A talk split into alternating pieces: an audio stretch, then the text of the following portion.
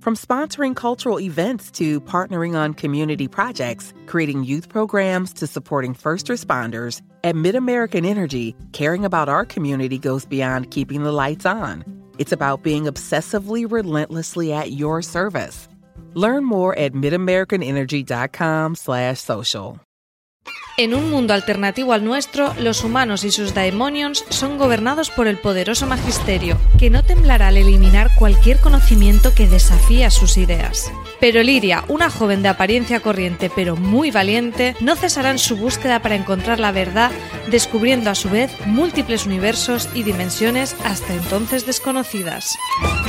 HBO estrena La Materia Oscura, la serie de fantasía basada en la galardonada trilogía de Philip Pullman que entrelaza la magia, la teología y la ciencia.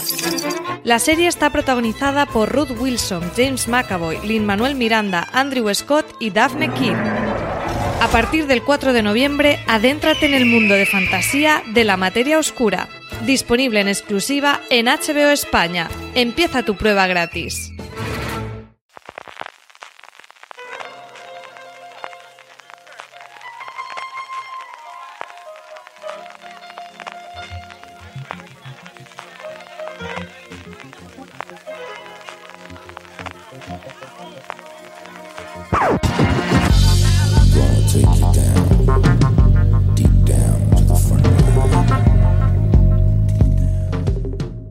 Bienvenidos a Streaming, el programa de fuera de series donde cada semana repasamos y analizamos las novedades y los estrenos más importantes de las diferentes plataformas de streaming, canales de pago y en abierto. En el programa de hoy hablaremos de los movimientos en el universo de Juego de Tronos, de lo que sabemos y lo que seguimos sin saber de HBO Max, de lo que nos ha parecido por ahora la oferta de Apple TV Plus y de una nueva iniciativa de esta santa casa fuera de series. Además, como cada semana repasaremos las series más vistas por los lectores y oyentes de fuera de series a través de nuestros Power Rankings con movimientos en la cabeza después de muchas semanas y terminaremos con las preguntas que nos envíen relacionadas con el mundo de las series de televisión. Yo soy CJ Navas y tengo conmigo Francis Arrabal. Francis, ¿cómo estamos? Pues muy bien, con nuevos eventos de Fuera de Series que tenemos, CJ, que contar aquí a los oyentes de Fuera de Series. Lo decía yo en la introducción. Cuéntanos, Francis, qué es esto de FD se presenta y cómo vamos a debutar con este nuevo formato de Fuera de Series. Pues tenemos nuevo formato de Fuera de Series, nuevo formato de evento en directo, de programa con público. Este va a ser en asociación, esta vez con AXN, va a ser FDS Presenta Carter con Jerry O'Connell, el, el, famoso actor de Carter, protagonista de la peli Cuenta conmigo, de Stand By Me, donde interpretaba al personaje de Bernotesio. Será este próximo jueves, 7 de noviembre, el encuentro va a tener lugar a las 8 de la tarde entre Jerry O'Connell y Alberto Rey. Por ahí también estará Álvaro Neva para hacer una sección muy divertida con O'Connell. Va a haber cóctel además, CJ, se va a comer y se va a beber antes del encuentro. A las 7 y cuarto, todo ocurrirá en la sala de visión de Sony Picture, en calle Álvarez de Vaina número 9. Y para asistir, ¿cómo hay que hacerlo? Porque el público va a ser muy reducido, solo 60 personas van a entrar a este FDS Presenta. Así que tenéis que escribir por Twitter a arroba AXN barra baja hispana, le escribís un DM, un mensaje directo a la cuenta de Twitter, le decís que queréis asistir a este FDS Presenta con, con la serie Carter y con Jerry O'Connell, el protagonista de la serie, también protagonista de este FDS Presenta, y nada, pues si quedan entradas os reservarán un sitio, CJ.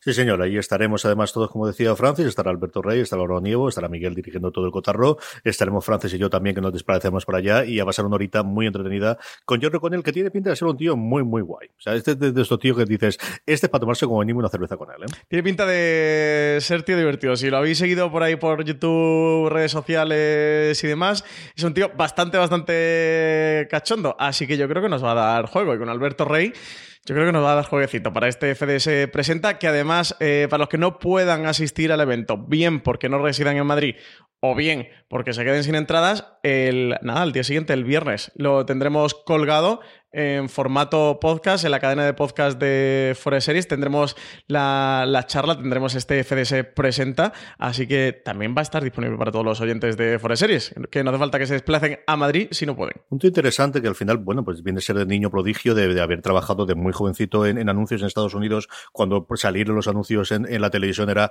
pues todavía muchísimo más de lo que es aquí, como decía Francis, de, de interpretar en Stand By Me, ser una estrella de la noche a la mañana, y luego reconducir su carrera y lograr quitarse el San Benito de, chico prodigio y de niño bonito de pequeño, haber hecho también sus pinitos como guionista y como director también en alguna eh, película y alguna cosa en serie. Yo lo he visto bastante de las series Ulvias, porque Lorena es un tío que le gusta muchísimo y que le ha visto varias de las series, sobre todo los procedimentales últimos que ha hecho. Y bueno, pues yo creo que nos lo pasaremos muy bien con él, como comentábamos. Vamos ya con las noticias, vamos ya con lo primero que tenemos, que es, bueno, pues esta es una semana de un montón de movimientos en el que ya se puso en, marcha Apple TV Plus, en el que se va a poner en marcha, al menos en Estados Unidos, en los países seleccionados dentro de nada, Disney Plus. Pero antes de eso, tuvimos el pasado eh, primeros de semana, el martes o el miércoles, no recuerdo la de memoria exactamente qué día era, la presentación de resultados trimestral de ante los accionistas del conglomerado de AT&T, que tiene dentro todo el conglomerado de HBO Max, o lo que antes era Warner Media, que ahora parece que, que lo están volviendo a renombrar. Y allí, como nos habían prometido Francis, nos han contado, si no todos, sí bastantes más cosas, incluido el precio de este HBO Max que de momento llega a Estados Unidos. Ya sabemos bastante, como bien dices, todavía no lo sabemos todo, pero ya el 29 de octubre destaparon gran parte de lo que va a ser eh, este servicio HBO Max y sus características. CJ al menos ya tenemos una fecha en el calendario para su lanzamiento, eso sí, en Estados Unidos, no a nivel internacional, no en España en Estados Unidos el lanzamiento HBO Max, que va a ser en mayo de 2020. Falta el día concreto, pero ya tenemos el mes. También sabemos que va a costar 15 dólares. Era el rumor más fuerte que había alrededor. Se habla de esos 13, 14, 17. Finalmente van a ser 15 dólares. Como os comentaba, un servicio que de momento solo se va a lanzar en Estados Unidos. Si bien la compañía tiene prevista una expansión internacional, ya lo comentaban en, la propia presentación que tuvieron, una expansión de HBO que ya empezó hace unos cuantos años y con este HBO Max que todo lo, que, lo quieren reforzar y, quieren que se dirija ya hacia ahí eh, la expansión de la empresa. Bob Greenblatt, que era el directivo de, NFC que, ficharon para este proyecto, para la expansión de HBO Max, comentó que iba a tener 10.000 horas de contenido propio, una cifra menor a la de algunos de sus rivales, sobre todo su rival más directo, Netflix. Eh, Jack Greenblatt se defendía mm, comentando que creía que, que, el mejor valor de su servicio y que mejor ofrecía a sus clientes iba a ser eliminar la gran cantidad de relleno que tenían algunas plataformas y que de todos modos nadie iba a ver eso en clara alusión al catálogo de Netflix y a la estrategia de Netflix. Sí que comentó eso, pues que ellos iban a tener un contenido más seleccionado, más curado, intentar que su contenido sea interesante para la mayoría de los públicos y hizo bastante hincapié en lo de que sea una plataforma sin relleno y un catálogo que venía respaldado por marcas ya existentes de la compañía como HBO, CW, TVS Adult Swing, Cartoon Network o TNT. También hizo bastante hincapié en un objetivo que se ha marcado concreto dentro de la compañía en cuanto a un público que tenían muy descuidado hasta ahora y el público femenino, sacaron un gráfico con los diferentes targets de su serie y sobre todo en cuanto a las diferentes marcas dentro de la compañía de diferentes canales, como hemos comentado antes, eh, qué tipo de públicos, qué tipo de targets estaban cubriendo. El más descuidado en general era el público femenino. Enseñaron el gráfico de, dentro de ese mapa que va a cubrir HBO Max y cómo si la estrategia de, originales va más dirigida o apunta hacia ese público, equilibrar un poquito la balanza dentro de todo el conglomerado. Comentaron también que esperaban que a partir de 2025 toda esta estrategia em, comenzara a ser rentable, que esperaban tener para entonces entre 75 y 90 millones de abonados, una cifra bastante, bastante halagüeña, de los cuales 50 serían en Estados Unidos, así que entre unos 25 o 40 más tendrán que salir del resto del mundo. Reconocían que su estrategia iba a ser bastante agresiva, con una inversión inicial de entre 1.500 y 2.000 millones de dólares para el año que viene, para 2020, y otros 1.000 millones más cada año hasta que en 2025 lleguen a su objetivo. Sí, 2025 es cuando ellos se marcan tener el umbral de rentabilidad, igual que Disney, para todos aquellos de, pero ¿cómo va a hacer que esto es una ruina? Lo tendrán que cerrar en dos días. Estos, igual que ocurre con Apple TV Plus, igual que en Disney, no es una cosa como ha ocurrido con YouTube o hasta cierto punto también con, con Facebook Watch de vamos a cambiar dentro de un año y medio, sino es un plan como mínimo a cuatro o cinco años vista para, para marcar objetivos, que evidentemente si las cosas van muy mal en los dos primeros años en cuanto a los, los milestones o los, los puntos que ellos han marcado podrán derivarse más o menos o podrán hacer un pequeño cambio, pero que no es un plan de necesitamos tener la rentabilidad pasado mañana. Sino, como decía Francis, el umbral de rentabilidad cuando ellos empiezan realmente a pensar en que van a empezar a ganar dinero es el 2025, que más o menos también lo ocurrió con Disney, que tenía el umbral con su caso con Disney Plus en cuestión de tres años. Eh, esto por un lado, ¿no? hay muchos incógnitas, sobre todo en Estados Unidos, eh, de si va a estar incluido dentro de los grandes paquetes de AT&T, porque ahora HBO como tal forma parte de la familia de una de sus telefónicas, es como decir, aquellos que están pagando los paquetes grandes, en nuestro caso, en nuestro Movistar, en nuestro Vodafone, está incluido HBO Max, y así parece que va a ocurrir hasta 10 hogares, 10 millones de hogares en Estados Unidos, con lo cual esas suscripciones pues ya las tienes desde el principio y tiras para adelante. Y el precio que comentaba Francis, 15 dólares, es lo que actualmente se paga en Estados Unidos por una suscripción de HBO fuera del lineal, fuera del canal de cable, fuera de, lo que tradicionalmente ha funcionado. Si tú te suscribes directamente por internet para ver en lo que ellos llaman HBO Now, que es el, formato que tienen ellos, que es lo más parecido que hay a nuestro HBO España, eso a día de hoy ya cuesta 15 dólares. Con lo cual la oferta evidentemente es crecer o dar una suficiente cantidad para aquellos que hasta ahora le ha parecido demasiado cara, también aceptarlas y ser, pues eso, otro de los grandes jugadores en el mundo del streaming. Esto en España, Francis, parece que de momento nos va a afectar bastante poquito por lo que hemos conocido, porque Álvaro Niva pudo contrastar y comentar también esta semana fuera de series, ¿no? Claro, en el gráfico, como contábamos, en la Junta de Accionistas sí que marcaban tanto lo que a día de hoy es HBO España como HBO Nordic dentro de ese plan de expansión internacional para HBO Max, así que mm, rápidamente a la mañana siguiente llamamos a prensa de HBO España para que nos puedan informar de cuál es la estrategia o cuáles son los pasos a seguir dentro de Warner Media, dentro de ITIT, en cuanto a esta expansión de HBO Max y lo que va a afectar a España, porque aquí ya tenemos un canal de la compañía o varios canales de la compañía, como es el caso de TNT, TCM y demás, pero también tenemos una plataforma de streaming como es HBO España y lo que nos comentaban es que de momento y a día de hoy todo va a seguir funcionando exactamente igual, que de momento nada va a cambiar. HBO España no va a pasar a ser HBO Max, al menos eso de momento. Y a día de hoy, que ya sabéis que todas estas cosas cambian y evolucionan, pero a día de hoy es lo que tenemos porque muchos también de, vosotros nos habéis preguntado. Eh, toda la estrategia, el funcionamiento de HBO Max de cara al año que viene y por lo que ahora se saben y lo que a nosotros nos han contado va a funcionar territorio a territorio, no va a funcionar a nivel internacional como puede ser un Netflix o un Amazon a día de hoy. Así que todas estas compras millonarias que estáis viendo de HBO Max van a, eh, funcionar o a, repercutir o, a tener cierta eh, incidencia dentro de HBO Max, pero no eh, por sí o por defecto lo va a tener en otras compañías, como en HBO España, y de hecho, eh, hasta producciones originales de, HBO Max sí que nos comentaron desde HBO España que bueno, pues que sí que entienden que van a tener un, un, trato preferencial, pero que van a tener que pujar por ellas y que algunos originales de HBO Max llegarán a HBO España y que algunos no llegarán a HBO España, es decir, que van a pujar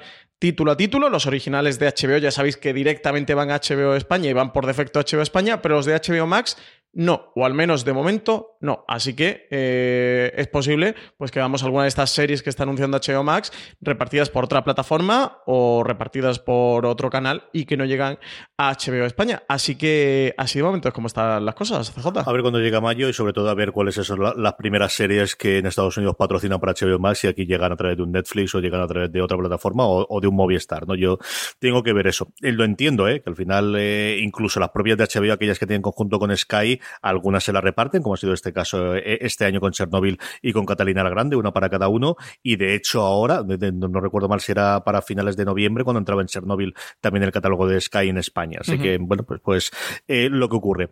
Hablando de series de HBO Max, Franci, contaron también varias de las que tenían y, bueno, pues yo creo que también podemos cerrar con Berlanti sigue subiendo, creo que ya son 21 o 22 series y subiendo, entre ellas una para HBO Max que da medito, sobre todo recordando la película, que es Linterna Verde, va a tener una nueva adaptación en, eh, bueno, en imagen real, en este caso en, formato de serie.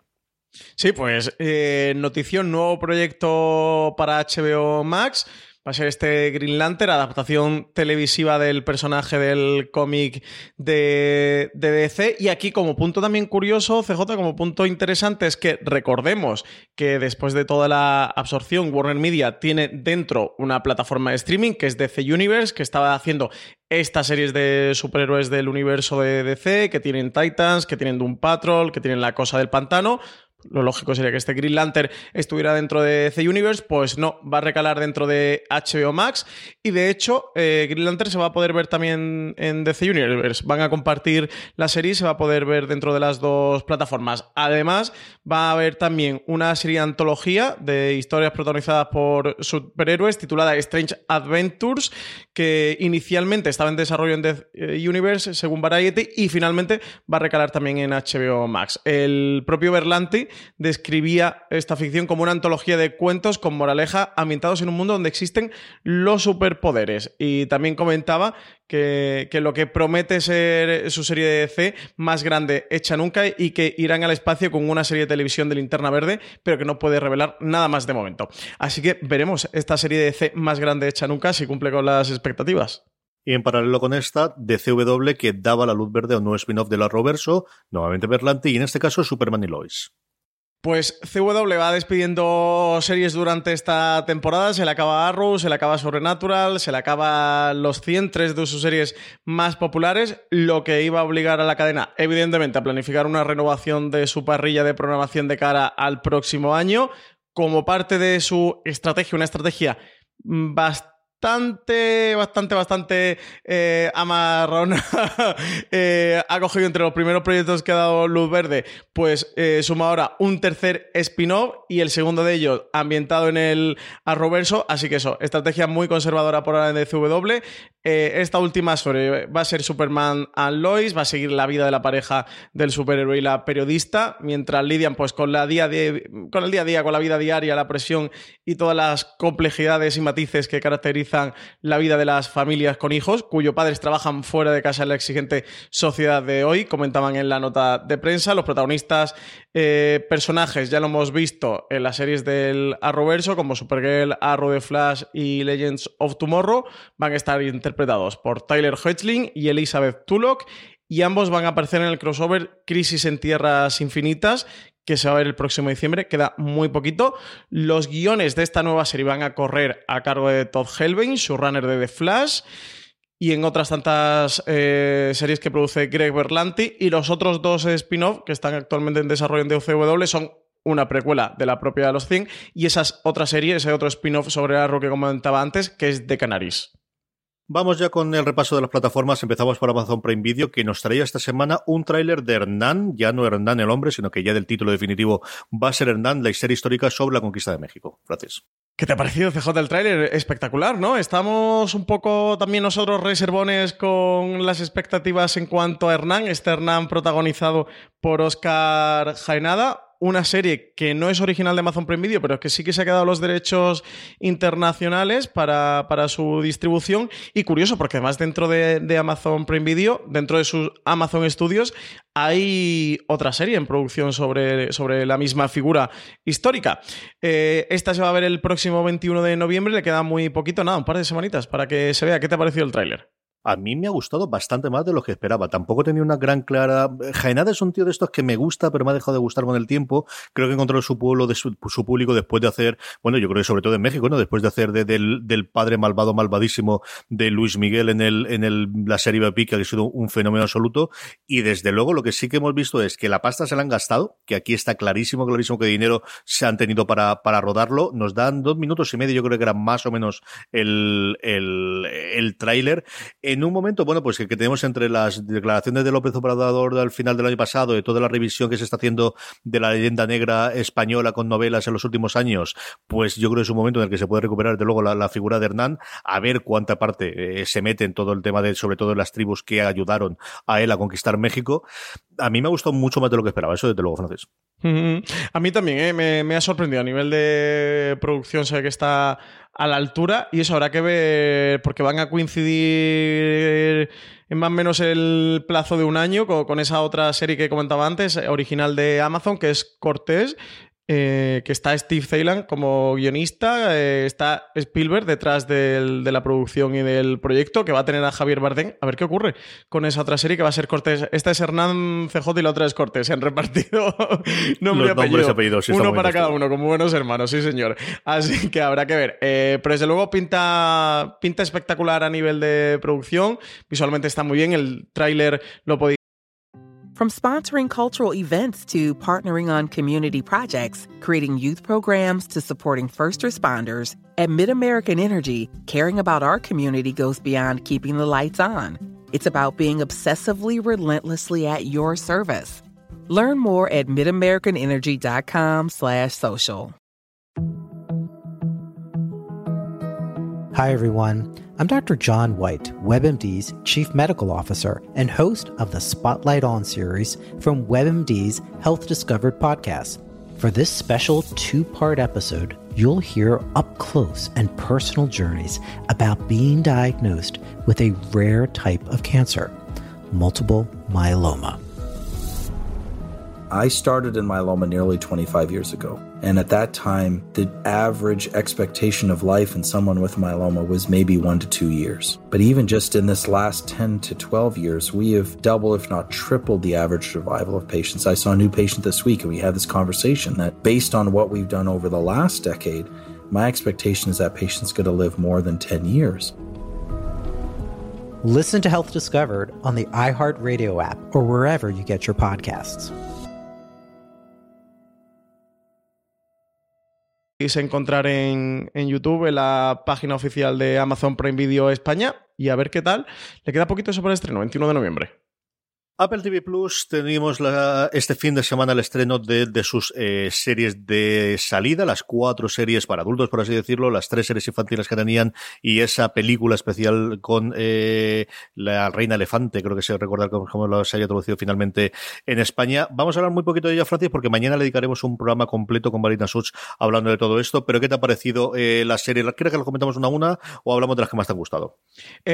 como quieras, eso. Mañana tendremos el gran angular que hablaremos un poquito de la salida del servicio, de qué nos ha parecido, de si merece la pena, de si no, de dónde se puede ver, de resolver todas esas dudas que tenéis. Eso, sobre todo, si merece la pena mm, contratarlo y pagar esos 5 euros que cuestan, de qué tal sus series, si son imprescindibles, si no, si van a estar entre las mejores series del año.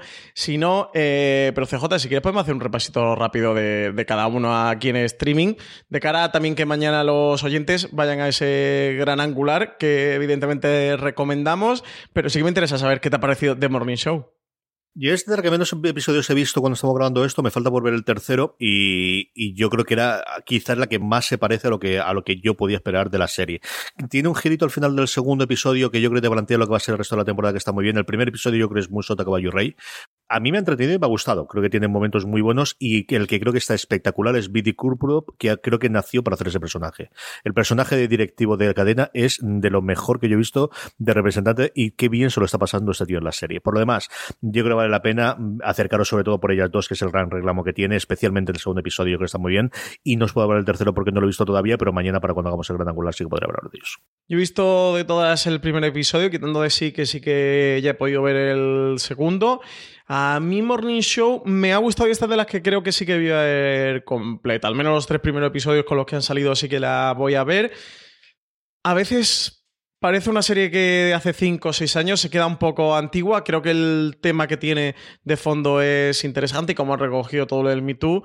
Eh, bueno, pues se le nota al final los hechos y desechos, pero creo que sí que es interesante, que al final pone sobre la pantalla muchos de los debates que estamos teniendo en la sociedad actual. Estaba esta serie de, de, Showtime sobre la historia de Roger Ailes que comentamos aquí en streaming hace unos meses, creo que se estrenó en torno a mayo, junio, que aquí España llegó a través de, de Movistar Plus. Este Morning Show casi como podría funcionar eh, como segunda parte, ambientándose eso en el mundo de, de, la televisión y de los programas de televisión, aquí concretamente un magazine matinal y todo lo que se cuece alrededor y con un, con un tema de un escándalo también sexual y un acusado, que aquí es el personaje de Steve Carell, pues creo que tiene los problemas que, que todo el mundo ha comentado. Mm, a mí el primero, diciendo eso, me, ha gustado, ¿eh? sí que me ha resultado interesante y yo por ahora voy a seguir Jennifer Aniston y Reese Witherspoon, creo que también que está muy bien, Bill Kudrup, como tú decías, está genial, Steve Carell, este Mitch Kessler que interpreta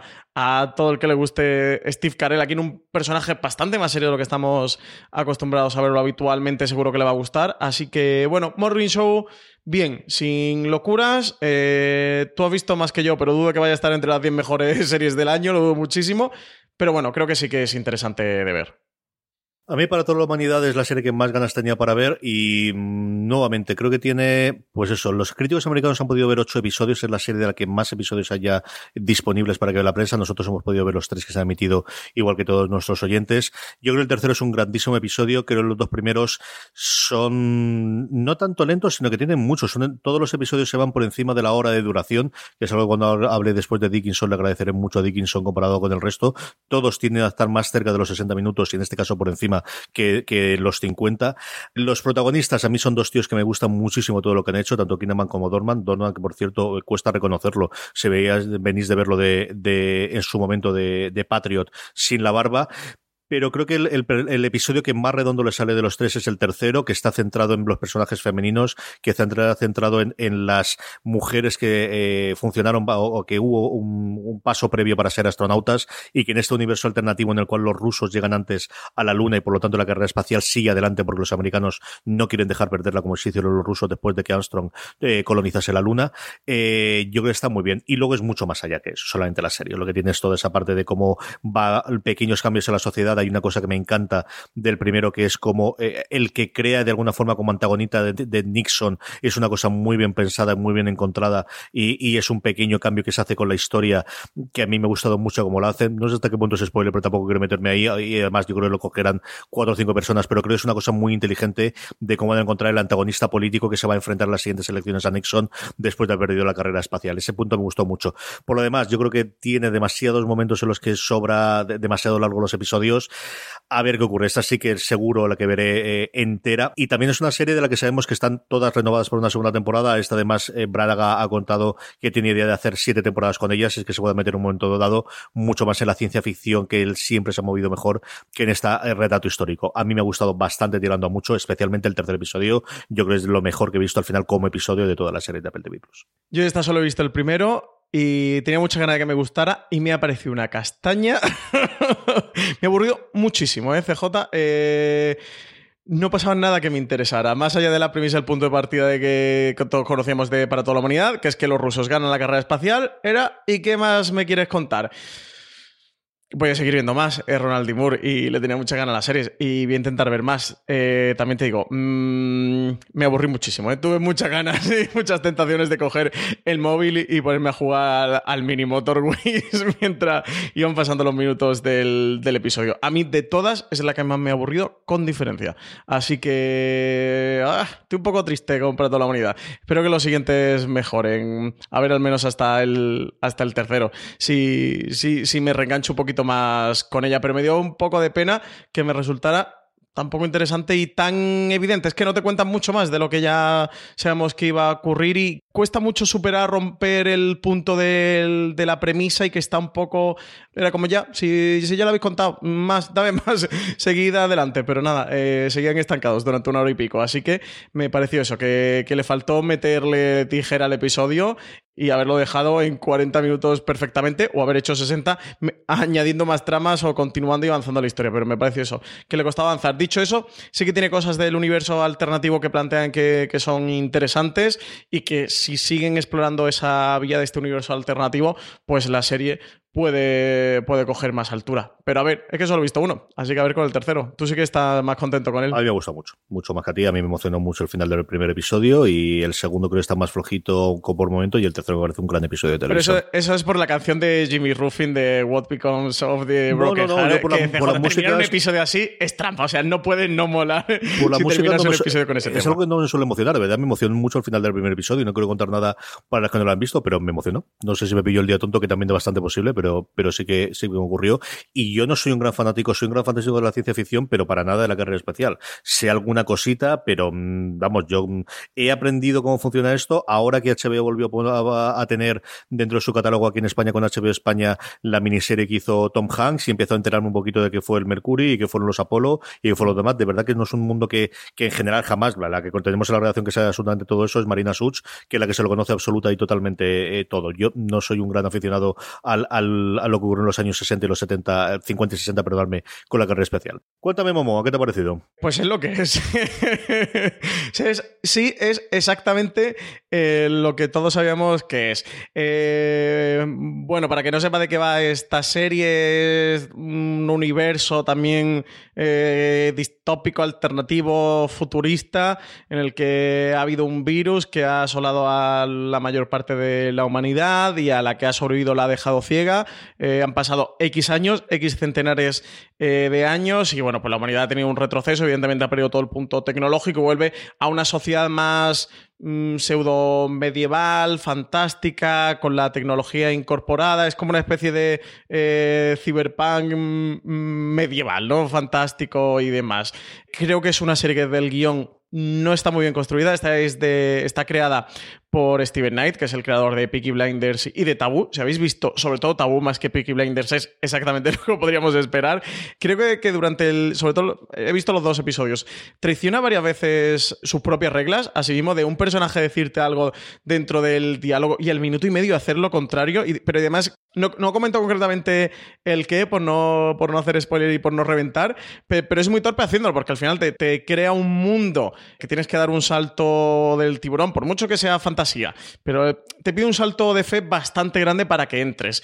Y yo fíjate que se lo he dado, ¿eh? Y que la estoy viendo y la estoy disfrutando porque estoy absolutamente entregado y me pongo cerebro plano de, bueno, Francis, no pienses mucho ni debatas mucho lo que está ocurriendo. Pero es una serie que entiendo perfectamente que mogollón de gente se quede fuera, que, que, no pueda entrar, ¿eh? Creo que esta es la serie típica que se han gastado mucha pasta, que la va a ver poquita gente porque es difícil, eso, ya no solo de creer que está un universo alternativo y es, mm, bueno, pues todo eh, a partir de ahí lo que, lo que podemos desarrollar, pero eso, que que se traicione sus propias reglas, reglas que además te acaba de construir dentro del propio universo y es que dentro de la, misma hay algunas, un par de veces que dentro de la misma escena lo contradicen y es como, pero ¿por qué lo haces? Pues no digas que, eso funciona así.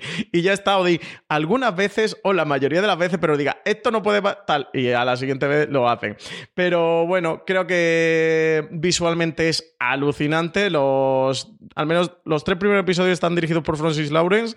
Eso yo he visto los dos primeros, es el director de los Juegos del Hambre y bueno, mucho más blockbusters norteamericanos. Visualmente me ha parecido alucinante, se nota la pasta que se ha gastado. Eh, Momoa, pues está espectacular, es un All Blacks trasnochado en este mundo haciendo cosas de Jason Momoa que solo Jason Momoa sabe hacer o que hace también eh, y que mola tanto. Yo creo que es una serie que si entras en el juego vas a disfrutar y que la mayoría de gente, con toda la razón, no entrará y por tanto, pues le parecerá mm, una chumina muy gorda.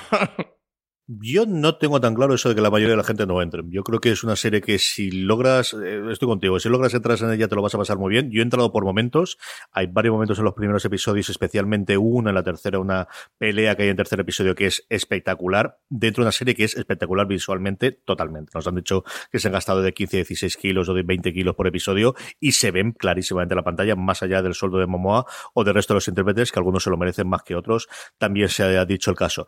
Creo que es una serie en la que yo he desconectado más porque me ha costado más suspender la incredibilidad eh, con diferencia de las cuatro series. Es en la que más veces, pero ¿qué estoy? ¿Esto qué me está contando? ¿O cómo funcionaría esto? y mira que lo intenta, ¿no? Yo creo que tienen momentos, es tremendamente complicado de explicar. Hay muchas veces en la que parece que se han buscado la ruina con esto de, la ceguera que tienen, excepto aquellos míticos eh, mellizos que van a nacer y que van a poder ver y que se han buscado un follón.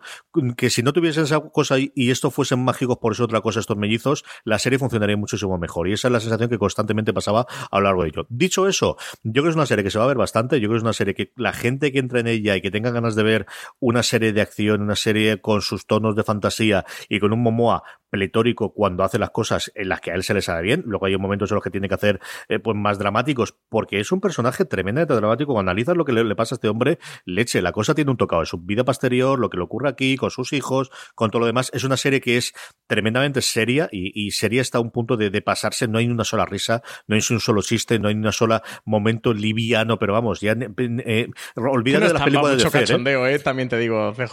No, pero, pero este puede ser apocalíptico. yo creo que al final, sí, pero el mundo apocalíptico ocurrió hace varios centenares de años que no, lo, que no lo dicen. Es decir, que al final la gente se tiene que divertir. Quitando una fiesta que tú no has visto que se ocurre en el tercer episodio, que también deja mucho por contar y mucho por hacer, que te demuestra que, hombre, que hasta al final la gente tiene que vivir, la gente seguirá riendo y seguirá haciendo las cosas que tiene que hacer. Esa yo creo que también pierde por esa parte de que todo el mundo está sufriendo todo el rato, que yo comprendo que ocurre eso cuando tienes el virus, pero no centenares de años después que es lo que ocurre y creo que la serie también pierde por ese lado. Pero visualmente es apabullante, o sea, es una, una, serie de, las más alucinantes de toda la, parte de la es pues, brutal, brutal, sencillamente brutal. De verdad, eh, toda la parte de la presa, toda la parte de la selva y toda la parte del tercer episodio, dos cosas, tanto del, lugar de encuentro que ellos tienen, que veréis, como donde ocurre posteriormente la pelea, yo creo que es sencillamente apabullante. Dickinson, que yo sé que no te ha gustado, Francis, cuéntamela. A mí me ha parecido una petardada millennial enorme, así que habla tú de ella, porque a mí el primero me ha parecido el horror y no le voy a hacer un discurso de clases, pero me he rasgado la vestidura unas cuantas veces. Yo esto de, eh, papá, ponme una criada que soy artista, uff, me, me cuesta mucho verlo. Yo me divertí muchísimo. Yo he visto los 10 episodios. Eh, son del más largo, creo que es el penúltimo episodio que dura 35. El resto están sobre los 25-27. Y es una serie muy divertida que sabe muy bien lo que quiere desde el principio. Entonces, eh, con esa parte de ahí, eh, es una mezcla que ya no es tan original como podía ser hace 10 o 12 años de coger una serie histórica, darle, por un lado, sí, con la música. Evidentemente, las, la parte moderna de tener que no música. Está visto. Madre de Dios. Sí, que no eso que ya, no es algo moderno ni, ni, ni, realista. Y luego juntar parte de las cosas que ocurren con hechos más o menos actuales. Ocurre con la parte de la carrera política del padre de Emily Dickinson, ocurrirá posteriormente una cosa que le pasa a la hermana. Chicos, no lo sé. Yo es una serie en la que entré muy bien, en el que ellas me, creo que tienen carisma suficiente para llevarla, en el que me gusta mucho toda la gente que sale en pantalla. La hermana es tremendamente divertida. Cuando se pone intensita Emily Dickinson, pues es muy intensita, como parece que realmente era muy intensita Emily Dickinson, especialmente con su futura cuñada y con las relaciones que tienen con el personaje que va a hacer Lance, eh, a mí me ha entretenido y me ha gustado mucho. Yo creo que está igual que sí, si os gusta el primer episodio, yo creo que esta va a ser una en la que va a gustar. Hay cuatro o cinco personas en la redacción que ya lo hemos terminado entera, los diez episodios y por algo será. Es una serie que va a entretener. Creo que es la, apuesta más clara del tipo de serie que quiere ser y sin, sin más preámbulos. No sé cuánto durará la segunda temporada, eso también es verdad, pero vamos. la protagonista me ha parecido una malcriada de Instagram, así que. Coño, por lo que era. Es que no sé si voy a conseguir ver el segundo, ¿eh? también te digo. Tampoco te ha engañado otra cosa. Es decir, Emily Dickinson sufría mucho y era poetisa, pero pudo ser poetisa pues porque el padre era un potentado después de haber resucitado el, dinero que dejó el abuelo detrás. Y ella al final eh, existe su casa y existe su museo, pues porque la casa era suya en, en, en Massachusetts, y el padre era un tío importante y fue eh, miembro del, del Parlamento y fue muchas otras cosas. Es decir, esa parte es la parte real. A mí me ha entretenido mucho, de verdad que me ha entretenido mucho. En general, Francis, ¿qué, ¿qué, contamos sobre estas cuatro Francis, aunque mañana hablaremos mucho más de ellas? Pues aquí yo creo que sobre todo el, el marcar de si merece la pena no contratar este Apple TV Plus en cuanto a usabilidad, plataforma, decir que funciona bastante bien. la calidad de imagen sí que está en 4K, con el sonido Dolby Atmos. A lo mejor para un The Morning Show incluso un Dickinson, aunque Dickinson también, eh, puedes necesitarlo menos, pero creo que para sí es imprescindible. Y bueno, a nivel de calidad, de usabilidad del reproductor, de tener subtítulos y, doblaje de, no sé, más de 40 idiomas, es una auténtica eh, burrada, creo que funciona muy bien. Creo que al final, 5 euros durante un mes por verte estas cuatro series, o al menos los tres primeros episodios de Morning Show para toda la humanidad DC y completa Dickinson, yo creo que para el filo más hard sí que merece la pena. Eh, y para el más completista, para el que no, dudo que alguna de estas cuatro series, o al menos para mí, o en mi opinión, o en mi lista, no van a estar ni entre las 10 ni entre seguramente las 20 mejores series del 2019. O sea, no creo que haya ninguna imprescindible de esta tienes que verla, o es que esta va a estar el año que viene. Si no va a ganar el Emmy a mejor serie, va a estar nominada, va a estar ahí ahí. Creo que, mm, que, al menos ninguno de estos cuatro estrenos van por ahí. Habrá que ver los dos próximos que, tienen, que llegarán pronto. Uno, eh, Truth Orbital creo que llega por noviembre, ¿no? Mitad de noviembre, CJ. Yo creo que finales de noviembre. La Shamalayan yo creo que llegaba antes y después llegaron la de Truth Orbital. Así que no le quedan demasiado. Creo que por el precio que tiene al final no tienes una librería, no tienes este fondo de catálogo, que es lo que más de menos echa en Apple TV Plus. Pero bueno, al final, por 5 euros, bueno, pues si te interesan este tipo de series, yo creo que al final sí que te puede merecer la pena. Pero eso ya va a ir más en función de, cada usuario. Yo creo que al final Apple lo que está intentando es eh, convertir en, espectadores a todos los que puedan y de ahí viene el año gratis a toda la gente que, compra un dispositivo, bueno, pues de los de los de la compañía de la manzanita desde el 10 de septiembre. El, lo que contó precisamente la propia Halle Steinfeld, la protagonista de Dickinson, de que todos los usuarios de Apple Music del servicio que hay actualmente para eh, estudiantes, que cuesta solo 5 euros en vez de los 10 normales al mes, lo tienen gratuito también durante un año Apple TV Plus, que al final está intentando llegar también a ese tipo de gente, especialmente con Dickinson, está intentando hacerlo y bajar el precio. 5 euros puede ser caro comparado con, solo tienes cuatro series, es barato si lo comparas con todo el resto en, cuanto a términos absolutos, de que al final es la plataforma más barata. Yo creo que barato caro habrá que es algo que tendremos que ver cuando tenga más catálogo. Yo creo que al fin esa es la gran diferencia, ¿no? De aquí te vas a meter a ellos para ver solamente ese tipo de series, mientras que en cualquier otra plataforma, incluso, pues yo que sé, Sky, ¿no? Que al final tiene muy cosita, cosa propia, pero tiene todo el resto de los canales suyos intermediados. Y sobre todo porque al final está medio formar ya no Apple TV Plus, sino Apple televisión. Aquí nos siguen faltando el que entre en todos los channels. Porque ya te digo yo que si yo tuviese la posibilidad de contratar HBO España a través de Apple TV, ya es otro gallo cantaría con la facilidad que tendría Apple TV Plus, porque entraría mucho más en su aplicación. Eso también es cierto. Y esa parte aquí, nos sigue faltando. Sí, aquí sobre todo es el balance de, de su serie, ¿no? Y de la calidad de las series con las que han salido. Creo que eran series muy esperadas, con grandes nombres detrás, de creadores, de directores, de protagonistas. Y que quizá en cuanto a calidad, bueno, pues vayan un poquito From sponsoring cultural events to partnering on community projects, creating youth programs to supporting first responders, at MidAmerican Energy, caring about our community goes beyond keeping the lights on. It's about being obsessively relentlessly at your service. Learn more at midamericanenergy.com slash social. Hi everyone. I'm Dr. John White, WebMD's Chief Medical Officer and host of the Spotlight On series from WebMD's Health Discovered podcast. For this special two part episode, you'll hear up close and personal journeys about being diagnosed with a rare type of cancer, multiple myeloma. I started in myeloma nearly 25 years ago. And at that time, the average expectation of life in someone with myeloma was maybe one to two years. But even just in this last 10 to 12 years, we have doubled, if not tripled, the average survival of patients. I saw a new patient this week, and we had this conversation that based on what we've done over the last decade, my expectation is that patient's going to live more than 10 years. Listen to Health Discovered on the iHeartRadio app or wherever you get your podcasts.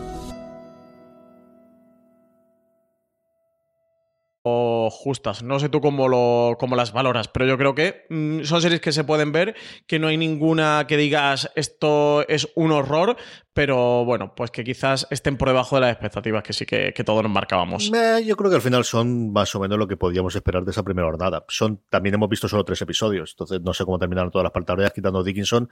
Aquí, pues eso, ¿tienes un Chernobyl? No, no tienes un Chernobyl. ¿Tienes un Watchmen, lo que he visto yo hasta el sexto episodio de Watchmen? Pues no. Pero es que son dos de las, de las series que me vienen a la cabeza de lo mejor que he podido ver yo este año. Entonces, no lo sé, Francis. Yo creo que al final el, poder hacer criterios con tres episodios iniciales simplemente y con toda la expectativa, pues es muy complicado encontrar una serie que te la vaya a aguantar y que esto no mundirá Apple. O sea, que al final mm, el, que las cuatro series esta la, hayan vapuleado la crítica americana, que la ha vapuleado, pero tampoco es que no volvamos locos, o que de repente esto no funcione especialmente bien, no va a hacer un cambio, como comentaba antes en, el caso de Warner y en el caso de y en el caso de HBO Max. Esto no va a cambiar porque las cuatro primeras series que salgan sean malas. O sea, esto cambiará si realmente dentro de cinco años no tiene lo que ellos esperaban y para eso falta todavía muchísimo, que vamos, mira cinco años atrás donde estaba Netflix y donde está a día de hoy. ¿O dónde estaba HBO España, Francis? Y vamos ya con ellos, porque el 4 de noviembre HBO España presenta pues el gran estreno, quizás que no es lo que nos queda de 2019, que es La Materia Oscura. Adaptación de la galardonada trilogía del mismo nombre de Philip Pullman, que se considera una obra maestra moderna de la ficción. La serie sigue a Lira, una joven aparentemente normal, pero asombrosamente valiente que proviene de otro mundo. La búsqueda de su amigo secuestrado desvela una trama siniestra que implica niños robados y que se convierte en la búsqueda de una explicación que pueda dar respuesta a un misterioso fenómeno llamado polvo. Ruth Wilson, Lin Manuel Miranda y James McAvoy son algunos de los protagonistas que van a estar al frente del reparto de esta serie de La Materia Oscura, que estrena justo hoy su primer episodio en HBO España y que va a estrenar cada nuevo episodio semanalmente una coproducción entre HBO, BBC, de la que tú has podido ver ya cuatro episodios que son los screeners que nos han mandado, CJ. ¿Y qué te ha parecido? Yo todavía no he sacado hueco, he estado con las series de Apple y no he podido ver el primero de la materia oscura. Eh, a ti por lo que sé te está encantando. A mí me ha entretenido muchísimo. Yo es cierto que no he leído los libros, las peores críticas que yo he leído en internet, especialmente de, críticos ingleses o americanos, son de fans del libro, que como siempre ocurre, vienen con, esto del libro mejor y hay cosas que el libro cuenta o que intuye que aquí no se tratan eh, especialmente bien. A mí me ha entretenido, me ha parecido bastante, bastante, bastante bien hecha. Empezando por las interpretaciones, yo creo que, eh, empezando por Danny Quinn, porque al final eh, la protagonista que, interpreta a Laira Belacqua, a la que hemos visto especialmente en Logan, quizás es lo más conocido que tenemos nosotros que la chiquilla de Logan, pues una chiquilla cuando tiene que llevar adelante una serie con este presupuesto, con ese reparto, siempre es complicado. Y ella nunca está mal. O sea, siempre está al nivel de cualquiera. El resto, James McAvoy está bastante bien, Lin Manuel Miranda aparece muy al final, es una cosa que estamos viendo recientemente también en Watchmen de alguna de las grandes estrellas no aparecer de los primeros episodios, aquí por circunstancias del propio libro, por lo que yo tengo conocimiento. Clark Peters está muy, muy bien del principio, pero sobre todo a John Bacarale me gusta mucho lo que hace en un papel que posiblemente si fuese 10 hace 10 años lo hubiese hecho de cabeza eh, eh, cualquier otro actor. Andrew Scott eh, tiene que aparecer en algún momento, según me dice aquí Google, y desde luego hasta ahora no lo he visto en los cuatro primeros episodios, Idris Elba, cuando está diciendo Ari John Bacale, es que la primera que dice, digo, leche es un Idris Elba 15 años más joven, es espectacular. Y luego Ruth Wilson. Ruth Wilson se come la pantalla cada vez que aparece.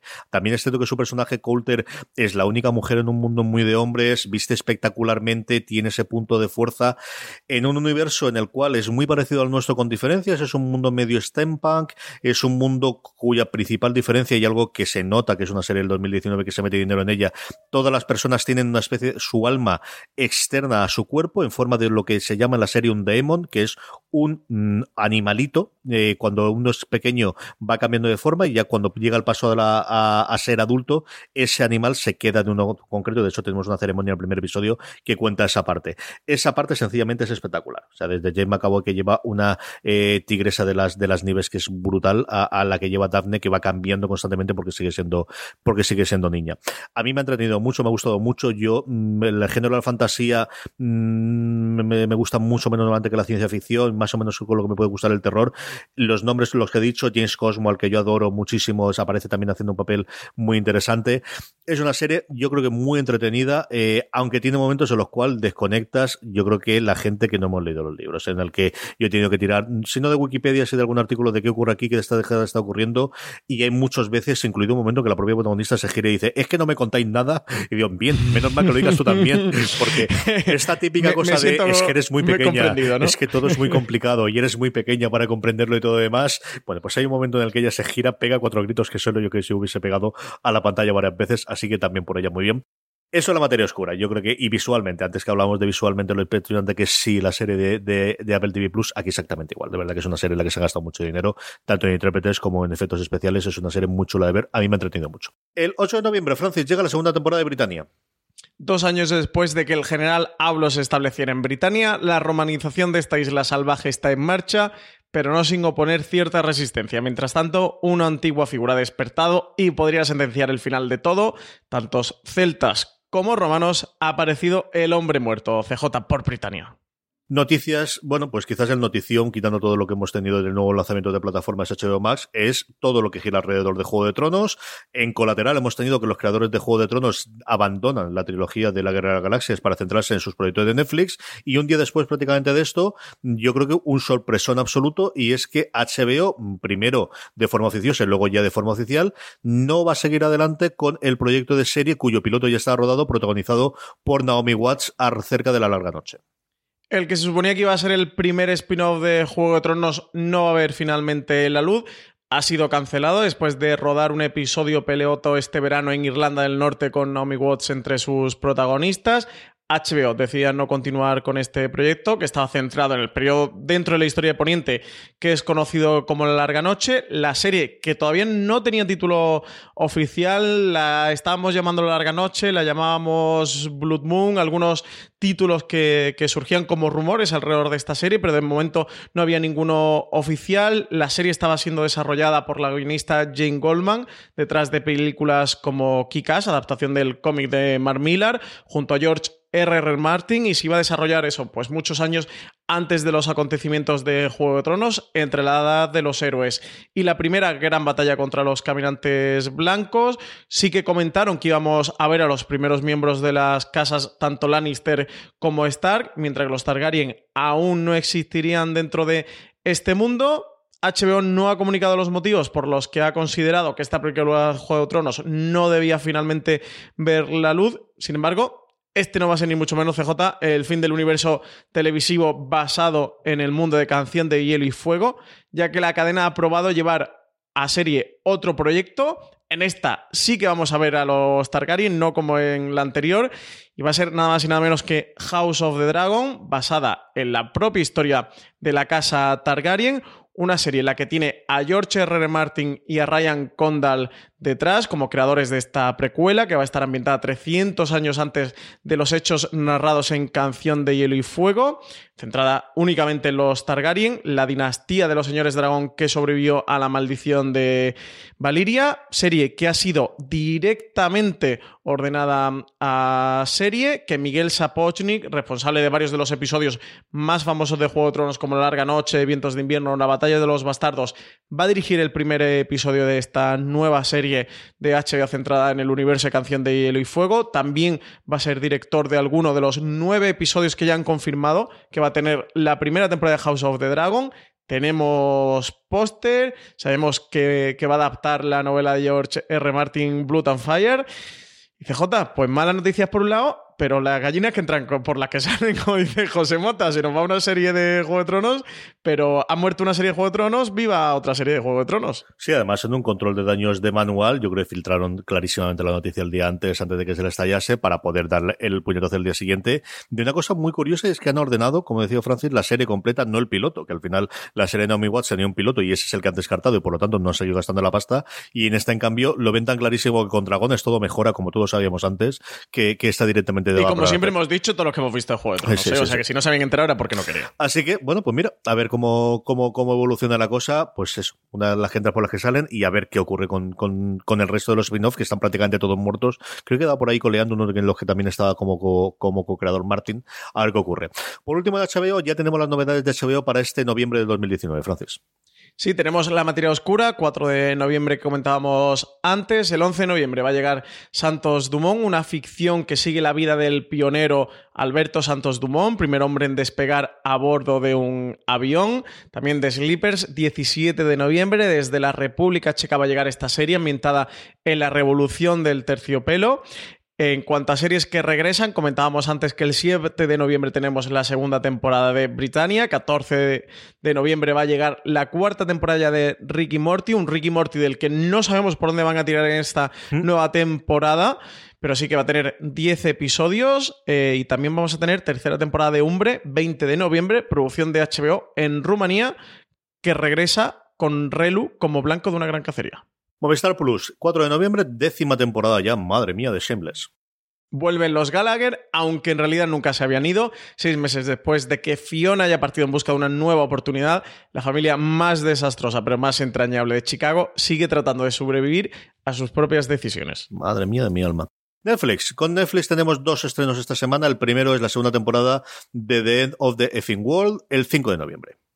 Ya hace casi dos años que nos despedimos de James, aquel chico que metía la mano en aceite hirviendo solo para intentar sentir algo, y de Alisa, la compañera de clase a la que quería matar y de la que acabó enamorándose, vuelve The End of the Fucking World con su segunda temporada en una trama más separada del cómic original que adapta. Los nuevos episodios de esta serie original del canal británico Channel 4 van a aterrizar en la televisión inglesa la noche del 4 de noviembre y a partir de ahí, al día siguiente, podremos disfrutarlos dentro de Netflix. El canal ha anunciado que va a emitir dos episodios cada semana hasta el 7 de noviembre, por lo que sabemos que no habían confirmado todavía de manera oficial que va a tener ocho episodios en total, o igual que la primera temporada. Y el 8 de noviembre, una cosa que ya os digo yo que ese mismo día se verá en mi casa, la primera temporada de Huevos Verdes con Jamón. Una serie de animación basada en el libro homónimo, publicado en 1960 por el doctor Seuss, escritor y dibujante de libros infantiles, de cuya imaginación también salieron los personajes de Lorax y el Grinch, que ya han saltado anteriormente a la pantalla.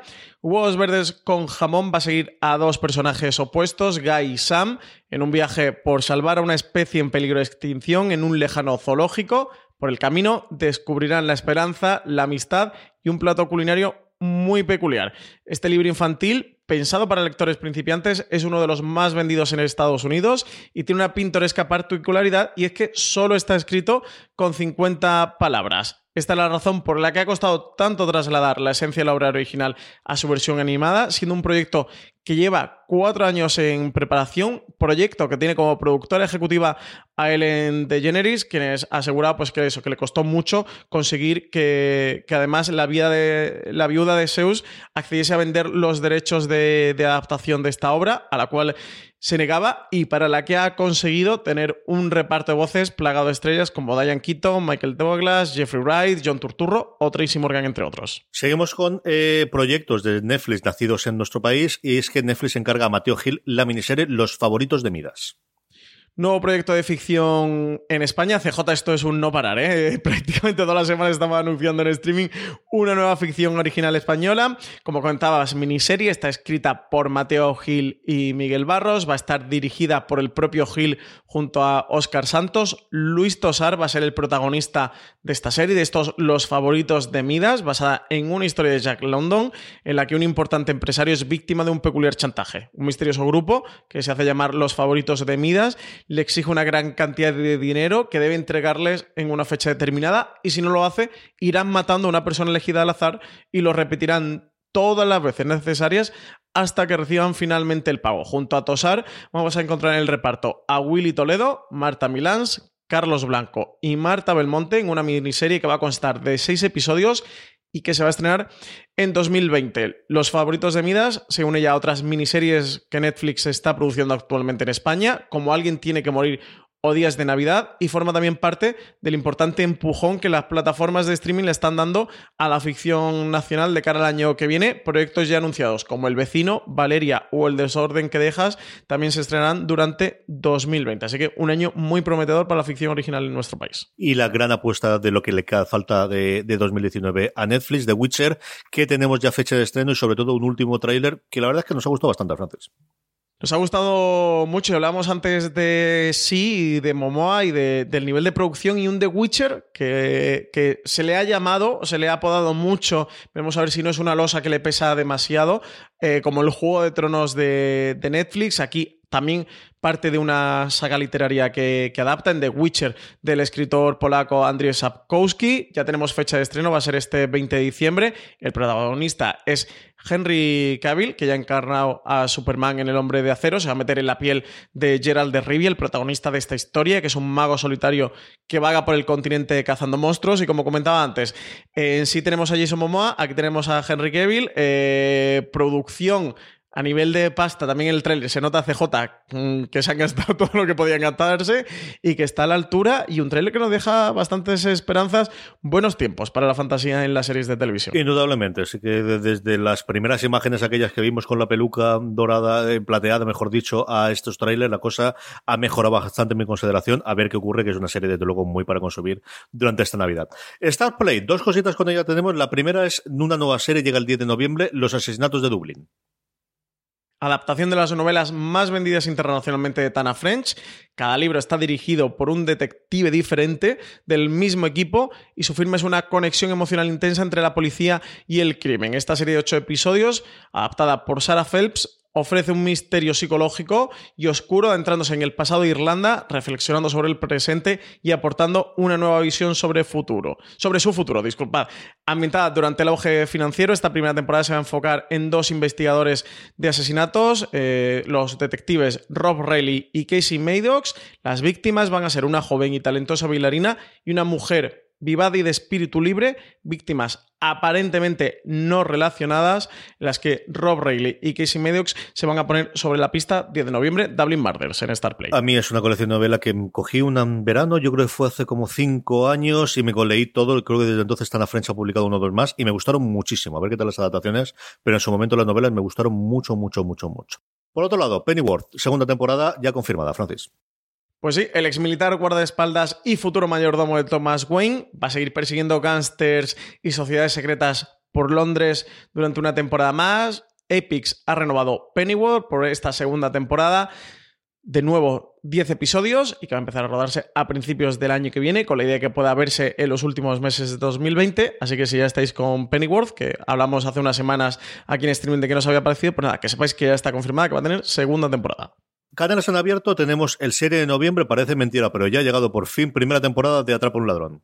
aunque no lo creáis, sí que se estrena CJ 10 y cuarto de la noche para Paramount Network.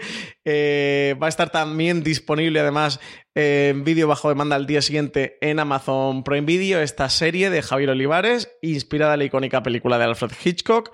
Alexandra Jiménez va a ser la encargada de dar vida a Lola Garay, una inspectora de policía y a la vez mujer del ex ladrón Juan Robles. El actor argentino Pablo Echarri va a ser ese Juan Robles, también conocido como El Gato, y al igual que la película original, la serie va a seguir los pasos del ladrón ya rehabilitado en su lucha por desvelar la identidad de un misterioso impostor que está robando en su nombre. En canales de pago tenemos dos regresos. El primero el 7 de noviembre en TNT, llega la segunda temporada de FBI.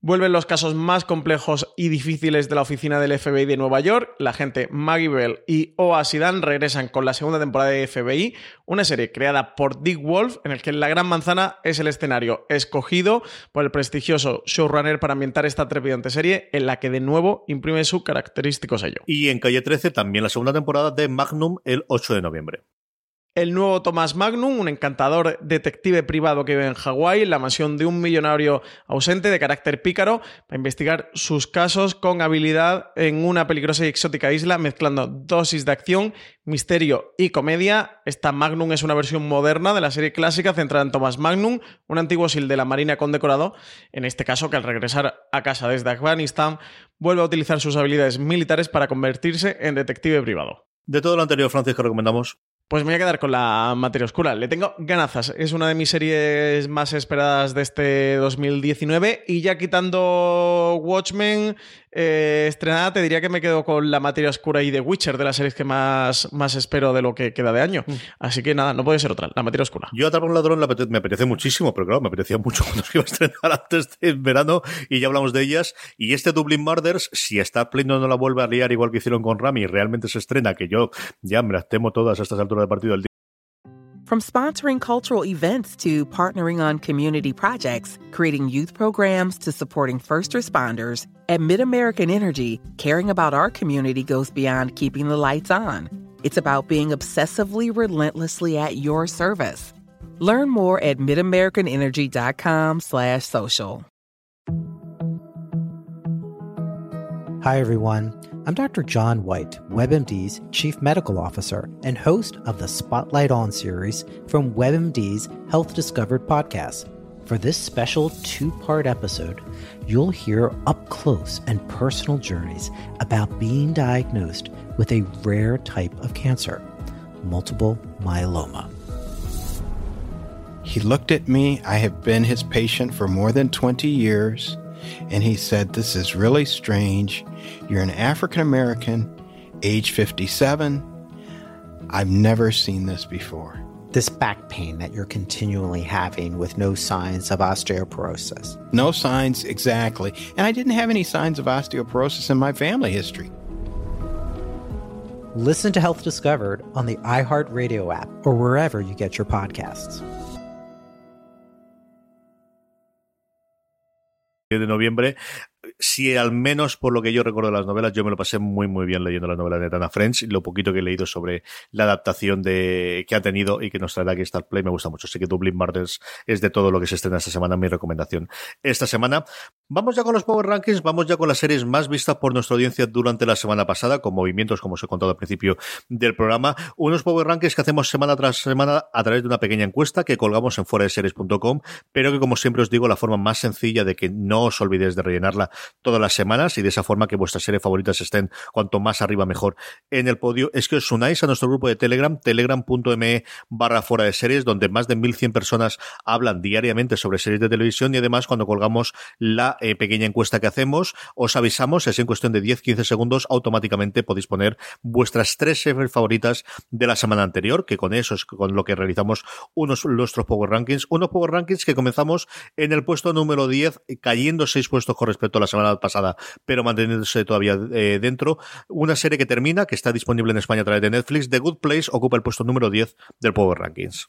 Y en una posición para un estreno de la semana pasada de Netflix, comedia con Paul Rudd, Cómo vivir contigo mismo. Vuelve a entrar con este episodio especial que ha tenido sobre el funeral La Casa de las Flores, una serie de Netflix, ocupa el puesto número 8. Séptima posición para The Deuce, serie de David Simon, que está disponible en HBO España y que cae dos posiciones con respecto a la semana pasada. Tres son los que se dejan los zombies, tres son los que se dejan The Walking Dead, la serie de Fox en España, que ocupa el puesto número 6. Madre mía, eh, qué dos últimos episodios de The Walking Dead. Mm, menudo horror, CJ. Me han hecho otra vez el lío, ¿eh? Esta gente siempre me engaña, socorro. Qué bajón de nivel de Walking Dead estos dos últimos. Terrible. Eh, quinta posición para Peaky Blinders, que cae tres posiciones con respecto a su semana pasada. Subida grande, grande, grande esta semana. Cuatro puestos sube con respecto a la semana pasada. Se queda justo al puntito de entrar en el podio. Mother Love, la serie antológica de Amazon Prime Video, como os digo, cuesta, ocupa el puesto número cuatro. Y tercera posición para Vida Perfecta, comedia creada por Leticia Dolera, Movistar Plus, que entra por primera vez en nuestro Power Ranking. Y se queda en el puesto número 3. Uno cae, deja su puesto de privilegio semanas después, después de haber terminado su maravillosa segunda temporada. Succession, Sucesión, la serie de HB España, se queda en el puesto número 2.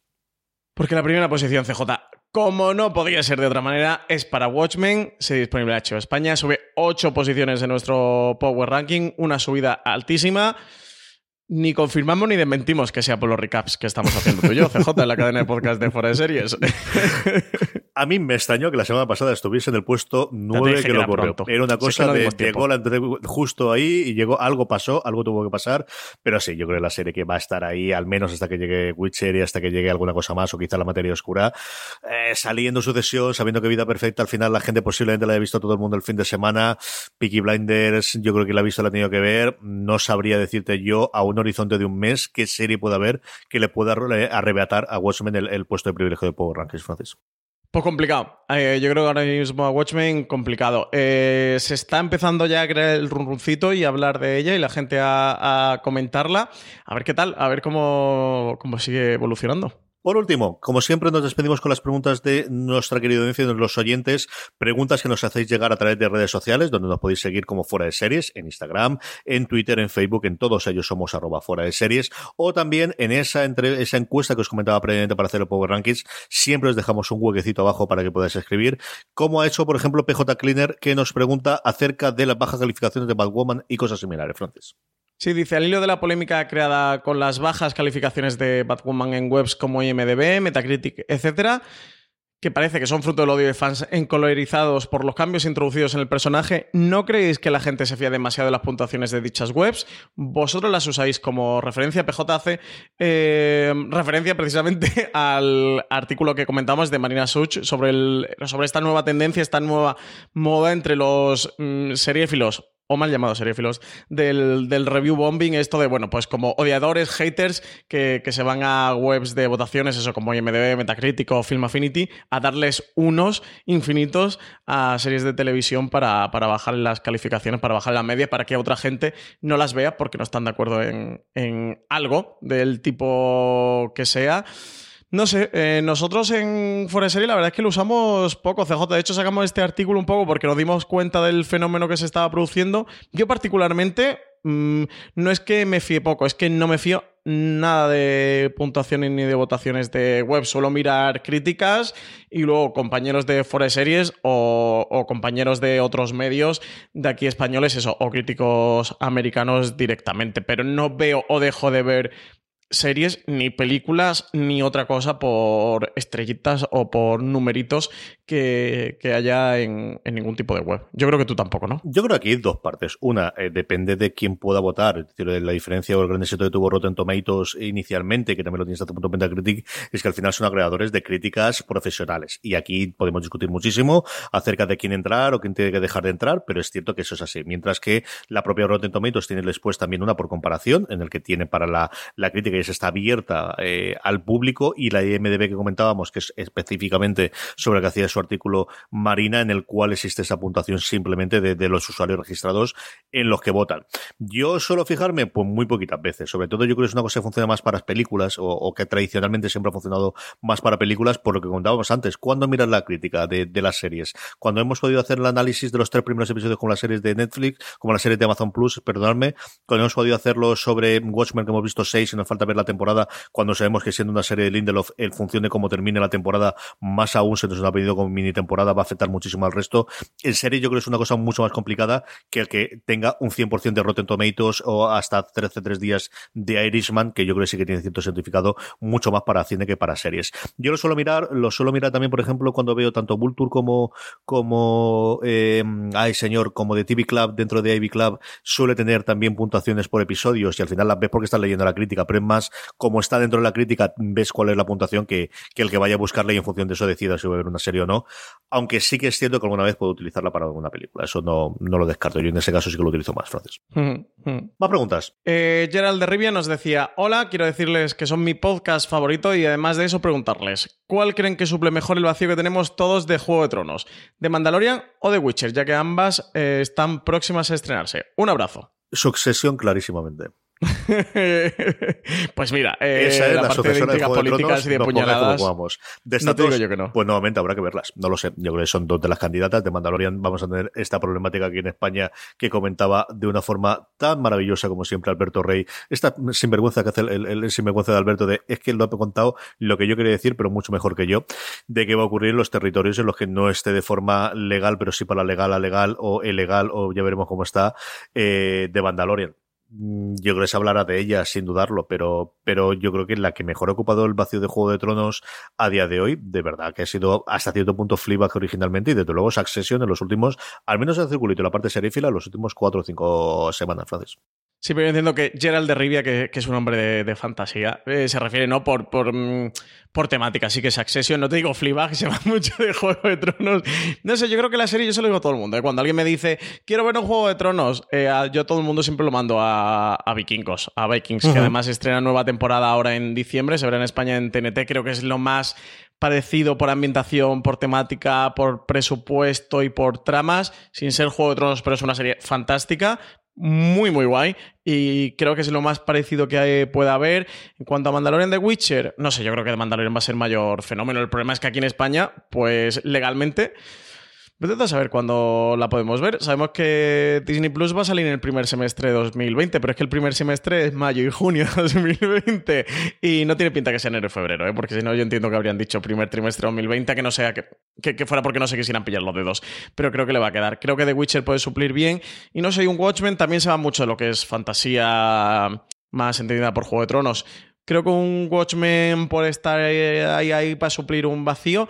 Y no sé si, si lo que pasa es que creo que al final, a nivel de guion, ostras, es que si, si estuviera, mm, ya no te digo muy bien a nivel de guion, sino bien, eh, hubiera podido ser una serie pelotazo, pero me da la sensación con sí, que no lo he comentado antes, con un poco le pasó a Netflix con Marco Polo, ¿no? Esta serie de gran presupuesto y que lucía muy bien en pantalla, pero que luego en la sala de guionistas le faltó, le faltó calidad. Si no, sí lo podría ser. Creo que sí hubiera sido una sustituta por ahí, un reemplazo, bueno, paliativo. No hubiera sido Juego de Tronos, pero sí un paliativo. Mientras que lleguen los spin-off o lleguen otras. Así que, pero bueno, se nos ha quedado por ahí. No sé si me nota que me da pena que sí no sea tan buena como, como quería CJ.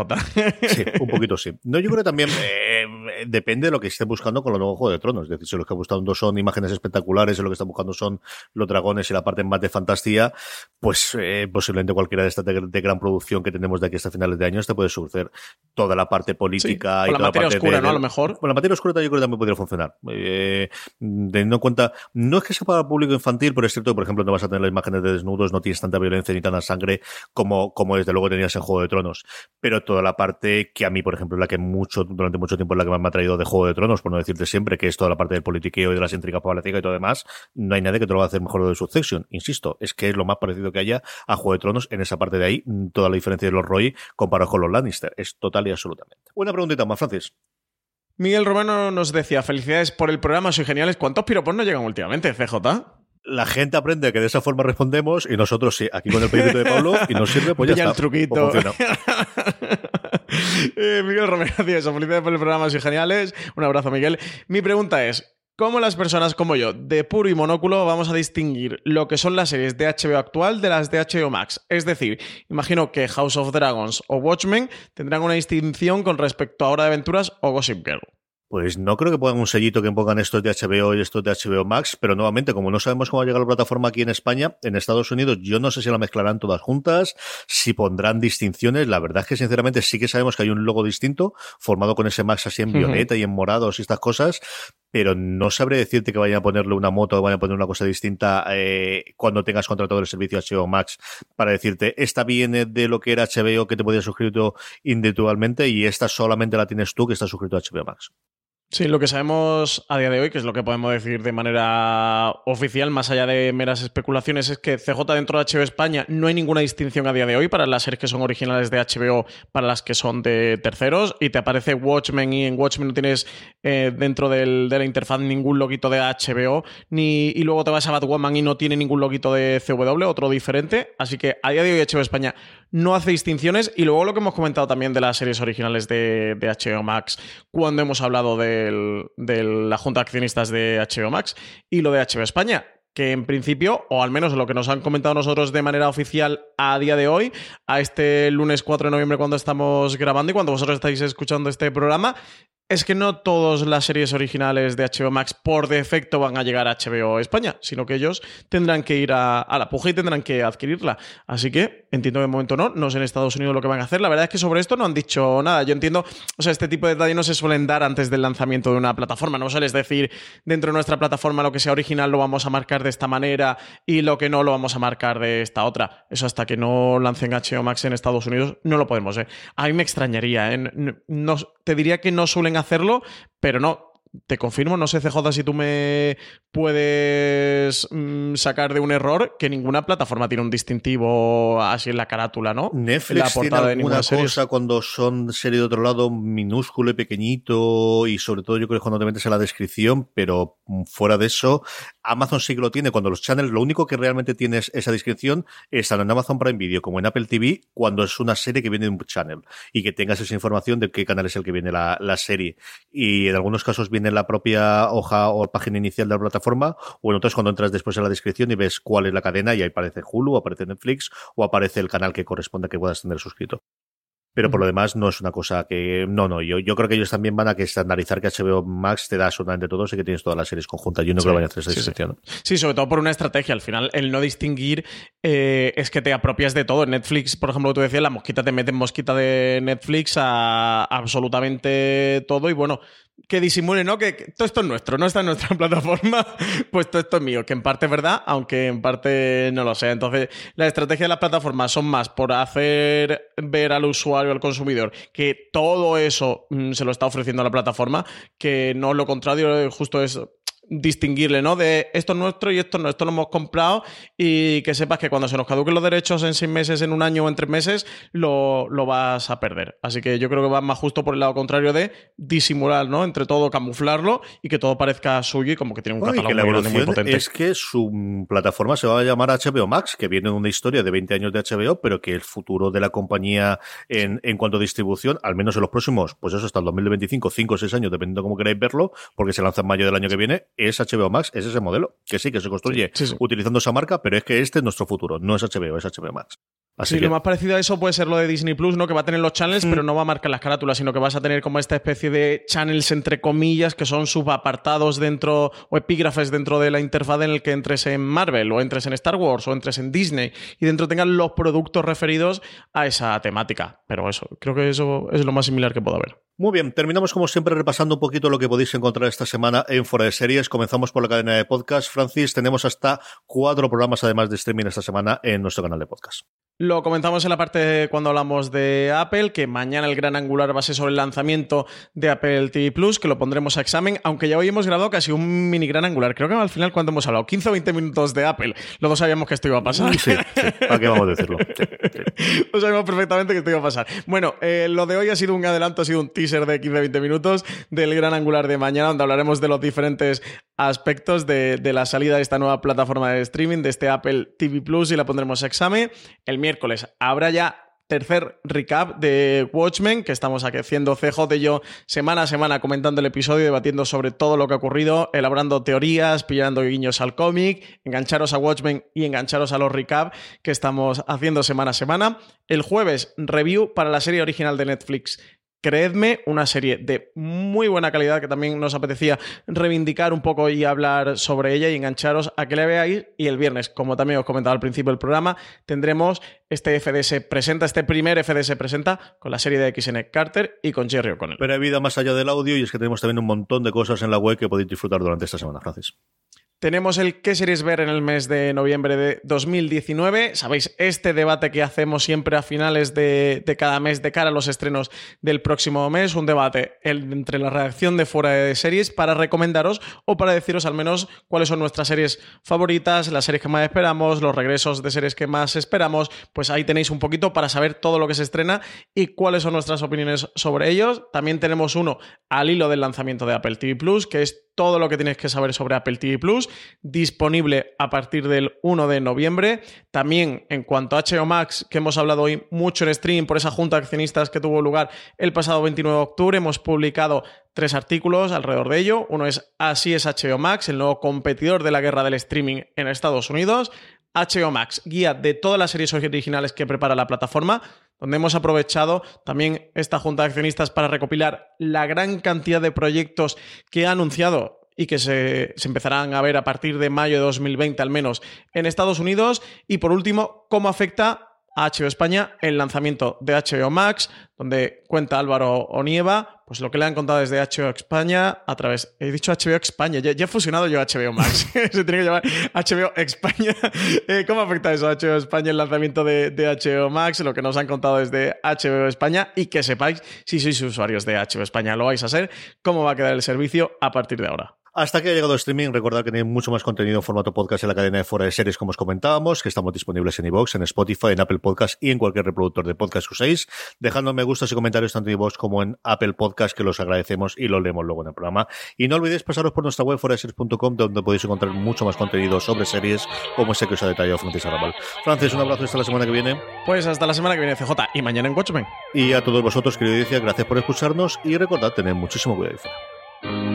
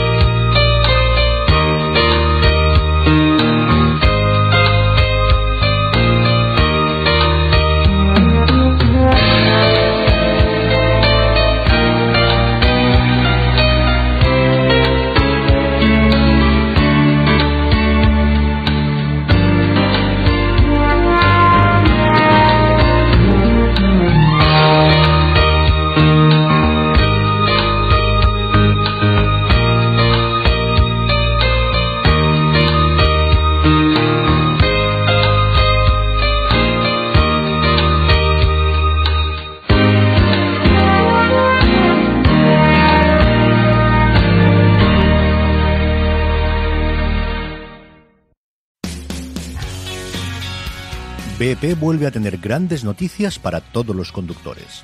Cuando vayas a repostar tendrás un ahorro de hasta 40 céntimos por litro en Península y Baleares y 35 céntimos por litro en Islas Canarias, incluyendo la bonificación del gobierno.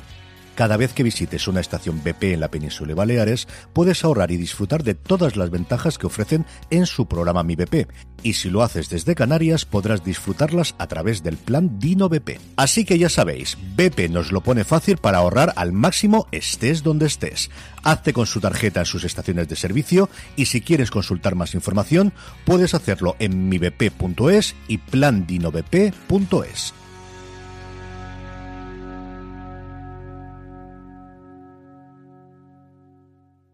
Woodhouse Nissan offers a variety of SUVs and crossovers to fit your lifestyle. Whether you're looking for an SUV with high towing capability or a crossover with all wheel drive, you can expect a variety of safety features, plenty of seating, ample cargo space, and innovative design to tackle virtually any adventure.